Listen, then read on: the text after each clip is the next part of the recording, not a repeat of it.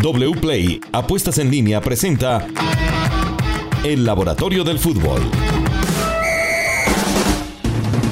Hola, ¿qué tal? Bienvenidos. Este es el Laboratorio del Fútbol en una presentación de wplay.co, apuestas deportivas como siempre, en una semana de mucho fútbol, fútbol colombiano y fútbol internacional. Pues vamos a arrancar con nuestro fútbol, con lo nuestro y terminamos con la Champions League. Sofía Hernández, bienvenida a este equipo, Sofía, y arranquemos de una vez. En materia de una vez, con la previa de la segunda fecha de los cuadrangulares después de unos resultados muy interesantes que nos trajo la primera fecha. Eh, así es, le cuento que Atlético Bucaramanga y Junior va a ser el primer partido de la, de la fecha 2 de cuadrangulares y estos, estos equipos se enfrentaron en la fecha 16 del todos contra todos. ¿Y cómo les fue? Fue victoria 2 a 0 del Junior. El local fue mm. el equipo barranquillero, fue en Barranquilla, sí. Pero en ese, en ese partido, ¿mereció el Junior desde la parte de la data, de la estadística, la victoria? ¿Esa victoria fue merecida, fue justa? Claro que sí, fue justa. El Junior generó 1.15 goles esperados, aunque fue la cifra más baja de los últimos siete partidos por la Liga Betplay, pero Bucaramanga generó apenas 0.09 goles esperados, que fue su cifra más baja de todo, de todos los partidos del todos contra todos. Bueno, vamos a ver si eso se mantiene, Sofía. Eh, ¿Algún otro datico importante en este partido?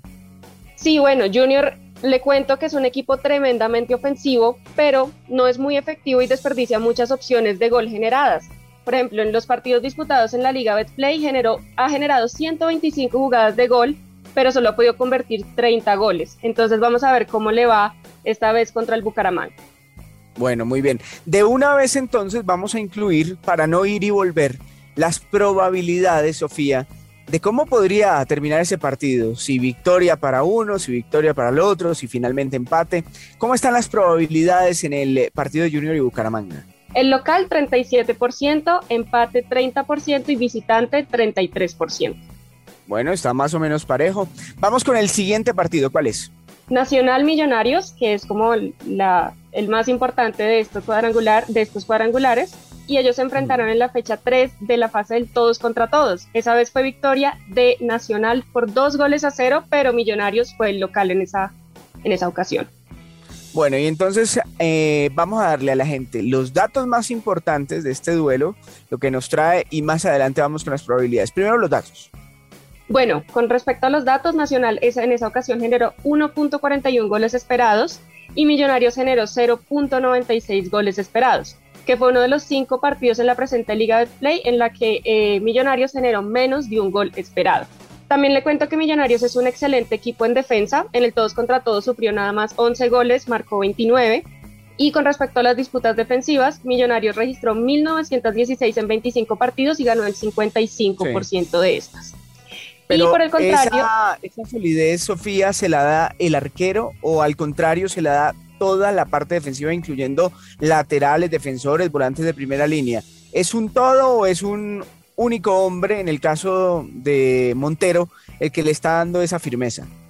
No, es, es un todos. todos son muy destacados. De hecho, las recuperaciones en campo rival son bastante altas, son 263. Entonces, sí se podría concluir que no solo Montero, sino todo el, el bloque defensivo de Millonarios.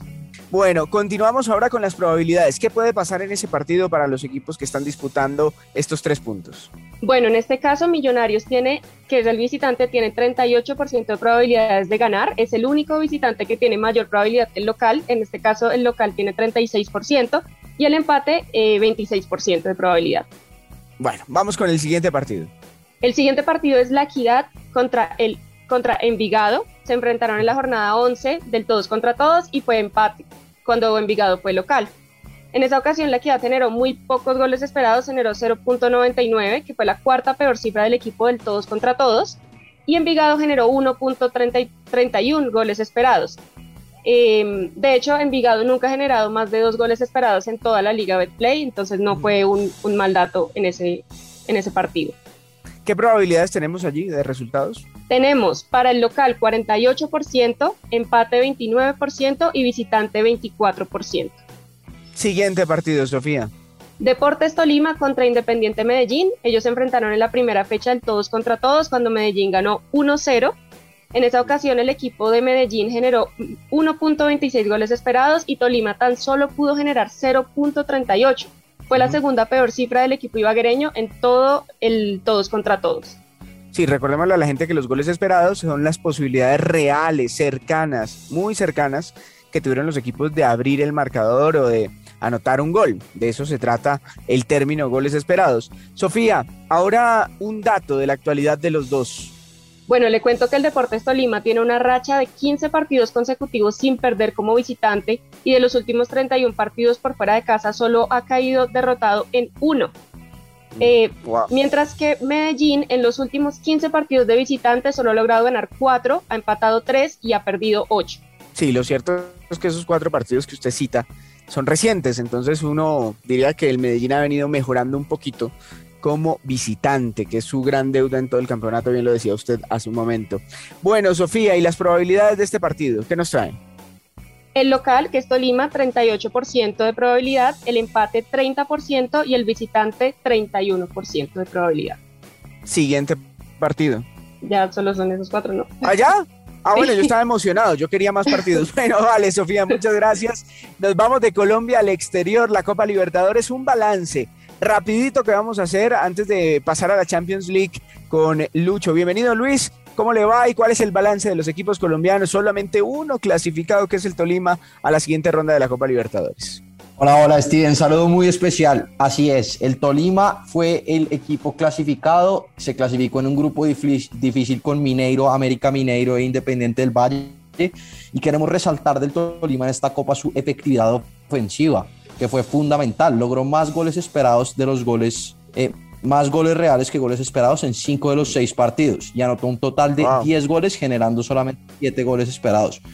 Convirtió el 38% de las jugadas de gol y para que tengamos este número en un marco, el, el, promedio de la Libertadores es el 27% de las jugadas de gol convertidas. Entonces convirtió Tremendo. 11% más que un equipo promedio en la Copa Libertadores. Tremendo la efectividad. ¿Se, se parece, Tolima. Lucho, ¿Se parece Lucho a la efectividad que tiene el fútbol colombiano o es mayor la de la Libertadores? Es muy parecida a la que tiene el fútbol colombiano. El fútbol colombiano tiene un 36% de, de ocasiones convertidas y es el equipo, es el segundo equipo con más goles reales que goles esperados.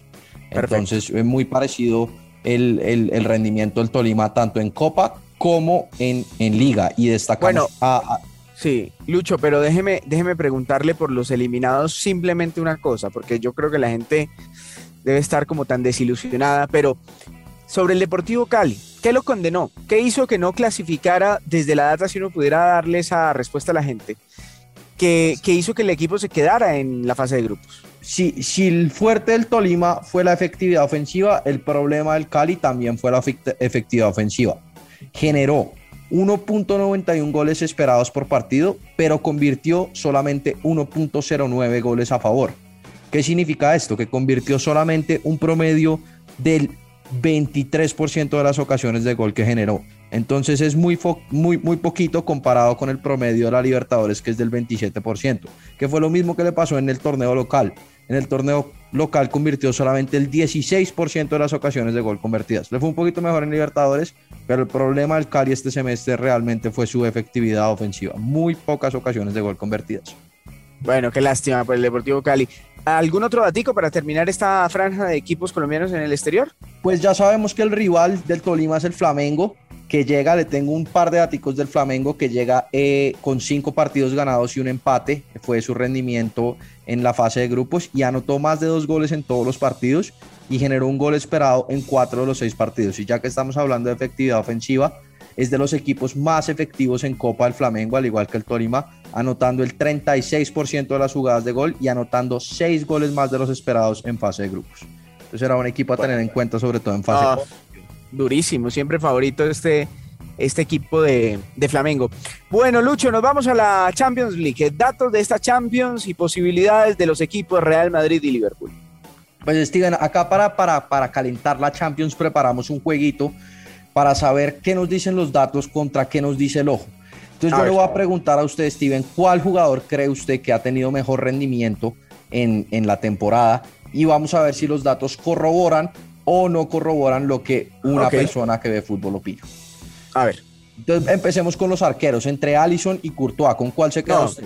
Courtois, por supuesto. Pues por supuesto, Courtois, por ejemplo, es el, el arquero con más goles evitados, que es goles concedidos reales menos goles esperados en toda la Champions League y tiene más intercepciones acertadas, sale mejor que Allison. Lo único que hace Allison mejor que Courtois es efectividad en pases con balón en movimiento, 93% para Allison, 83% para Courtois. Sigamos si quiere con el lateral derecho que estamos entre Carvajal y 30 Alexander Arnold. Arnold. Arnold que, que, que, se destaca sobre todo más que Carvajal en la fase ofensiva. Le tiro un dato. Mm. Tiene el doble de centros acertados por partido Arnold que Carvajal y tiene más duelos defensivos ganados a pesar de que Carvajal registra un poquito más de recuperaciones por partido. Bueno. Los centrales son, comparamos a Matip en vez de Conate, porque Matip tiene un porcentaje más de minutos jugados en Champions, contra Militao, ¿con cuál se queda? Eh, con Matip, perdón. Pues ahí la, la, gran diferencia entre estos dos jugadores están muy cerca en la fase defensiva, tienen la misma cantidad de duelos defensivos ganados por 90 y recuperaciones por 90, pero Matip es mejor en duelos aéreos ganados con un 76% contra un 63% y sale mejor con el balón, tiene más pases progresivos que Militao. Los otros centrales son Van Dyke contra Lava, que creo que, que ahí ya sé qué me va a decir. Van Dyke, por supuesto. Van Dyke, que es quizás el mejor central del mundo. Eh, registra casi más del doble de duelos defensivos ganados que Alaba y tiene más, registra casi tres pases progresivos más por partido que el defensor del Real Madrid. Y por la banda izquierda tendemos a Robertson contra Mendy. Eh, Robertson. Robertson, entonces Steven escogió casi toda la saga defensiva del Liverpool, que tiene mucho sentido porque es la mejor defensa de la Champions League y Robertson es, se destaca teniendo más recuperaciones que Mendy, más centros acertados que Mendy y más asistencias esperadas que Mendy. Ahí está. En la mitad de la cancha comparamos a dos brasileros, a Fabiño o a Casemiro. Eh, me quedo con Fabiño. Pues Fabiño sobre todo se destaca en la fase de generación de juego.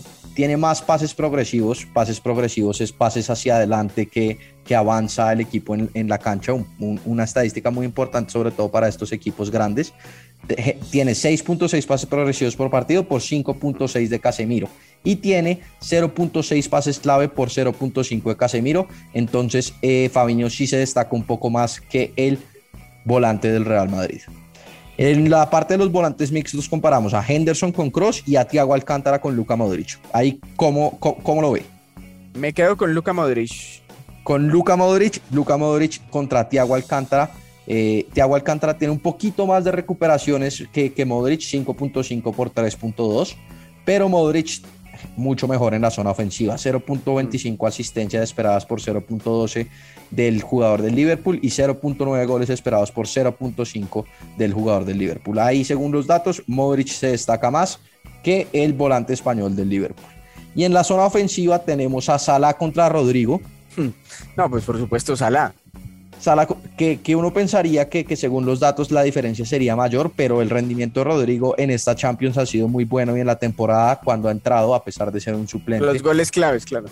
Solo goles claves, pero, pero una gran cantidad, por ejemplo, de regates exitosos. Tienen casi un, una, una, un número muy similar, Salah y Rodrigo, de, de regates exitosos por partido. Eh, Salah sí lo supera en goles esperados por 90 minutos y en asistencias esperadas por 90 minutos y en jugadas de gol. Salah es mejor, pero no descartemos que Rodrigo es un jugador muy, muy interesante. Eh, por la otra banda tenemos, saquémosle el corazón a esta, Steven, para Luis Díaz y Vinicius. Mm. Eh, no, Vinicius. Vinicius. pues por muy poquito, pero según los números, Vinicius es mejor. Tiene más goles esperados que, que Luis Díaz por partido, con 0.40 contra 0.38 más asistencias esperadas con 0.26 por 0.19 y más jugadas de gol con 2.5 por 1.54. Luis Díaz supera a Vinicius es en regates exitosos, tiene 3.8 por 3.7 el brasilero. Y en ataque, los delanteros, otro, otro que creo que ya está definido entre Benzema y Mané. No, el Benzema, por supuesto. Pues Benzema tiene eh, esta Champions de Benzema ha sido absolutamente increíble. 1.27 goles por partido por 0.59 Mané y 0.67 goles esperados para Benzema por 0.38 para Mané. Benzema ha convertido el 48% de las ocasiones de gol que ha tenido y es el responsable del 72% de los goles del Real Madrid en Champions de los octavos de final en adelante. Bueno, ahí está. Eh, creo que le pegamos casi todo. Le pegamos casi a todos. Tal vez la, la, la única diferencia que tuvimos fue en, en, en, el volante central. Ah, no, Fabiño, ¿no? Le pegamos casi a todos, Steven. El ojo, su, ojo corrobora bueno. Eh, los datos. Bueno, muchas gracias por lo que me corresponde. Bueno, señor Juan Pablo de wplay.co, apuestas deportivas, ¿qué tenemos para estos días para ganar dinero haciendo lo que nos gusta? Steven, bueno, tenemos primero que todo partido de Champions, final de Champions, y le voy a dejar tres apuestas para que ustedes jueguen en wplay.co. Primero, las cuotas normales. El favorito Steven es el Liverpool, paga 2.05, paga el doble. El empate está pagándose a 3.80 y ojo a la victoria del Real Madrid que está pagando muy bien, Steven. Paga ¿Ese empate es hasta el minuto 90, Juan Pablo? Hasta el minuto 90 es correcto. Si quedan empatados, la plataforma automáticamente saca unas nuevas cuotas, unas nuevas apuestas durante el tiempo extra. Los tiempos extras. Ok, perfecto. Le tengo segunda apuesta. que es quién ganará la copa. Aquí realmente sí podemos irnos hasta los penales y aquí sí están muy parejas solo el resultado. Liverpool paga 1.55 y el Real Madrid 2.35, favorito en los dos eh, tipos de apuestas, el Liverpool, por ahora. Y obviamente le voy a dejar la apuesta que mucha gente está haciendo en wplay.co, que es anota en cualquier momento Luis Díaz, tiene una cuota de 2.95. Eso significa, Steven, que si usted le mete 100 mil pesos a esta apuesta y llega a marcar el gol Lucho Díaz en cualquier momento, sean los tiempos extras, sean los 90 minutos, obviamente en los penales no, eh, ustedes van a ganarse 295 mil pesos apostando 100 mil pesos a que marca Luis Díaz. Eso por los lados de la Champions, Steven, que creo que está muy interesante la Champions League. Y tenemos... Y la liga, ¿no? Y la liga, tenemos la liga, porque vamos a hacer combinada a ver cómo nos va el día de hoy. Mm. Eh, tenemos Bucaramanga frente al Junior de Barranquilla. Steven, ¿usted por cuál se inclina? Por el empate. Bueno, vamos con una cuota de 3.10 en wplay.co. Segundo partido, partidazo nacional frente a Millonarios. Me voy con empate también. Bueno, el empate eh, paga 3.20, muy buena cuota. Equidad frente a Envigado, ¿por cuál se inclina? Por Equidad. Bueno, Equidad es el favorito, paga 1.83. Y el último partido, Steven, es Tolima frente a Independiente Medellín me voy con el Deportes Tolima. El Deportes Tolima paga 2.20, lo vamos a poner acá. Y Steven, tenemos una cuota impresionante, una cuota combinada de 39.93 veces lo apostado. ¿Cuánto dinero le apostamos a esto? Uy, vamos a apostarle 50 mil pesos. Bueno, con 50 mil pesos, Steven, nos podemos ganar 1.996.896 pesos, casi 2 millones de pesos. Obviamente tenemos que apostar en wplay.co y pegarle a esos cuatro partidos. Si fallamos uno, Steven se nos cae en la combinada, pero creo que hay posibilidades de ganarnos esos dos millones de pesos en wplay.co. La hay siempre que uno apuesta en wplay.co. Apuestas deportivas. Muchas gracias por estar con nosotros en el laboratorio del fútbol. En una semana más nos encontramos para seguir hablando de deporte con todo este equipo. Y bueno, que gane el mejor en cada uno de los partidos de este fin de semana. Muchas gracias.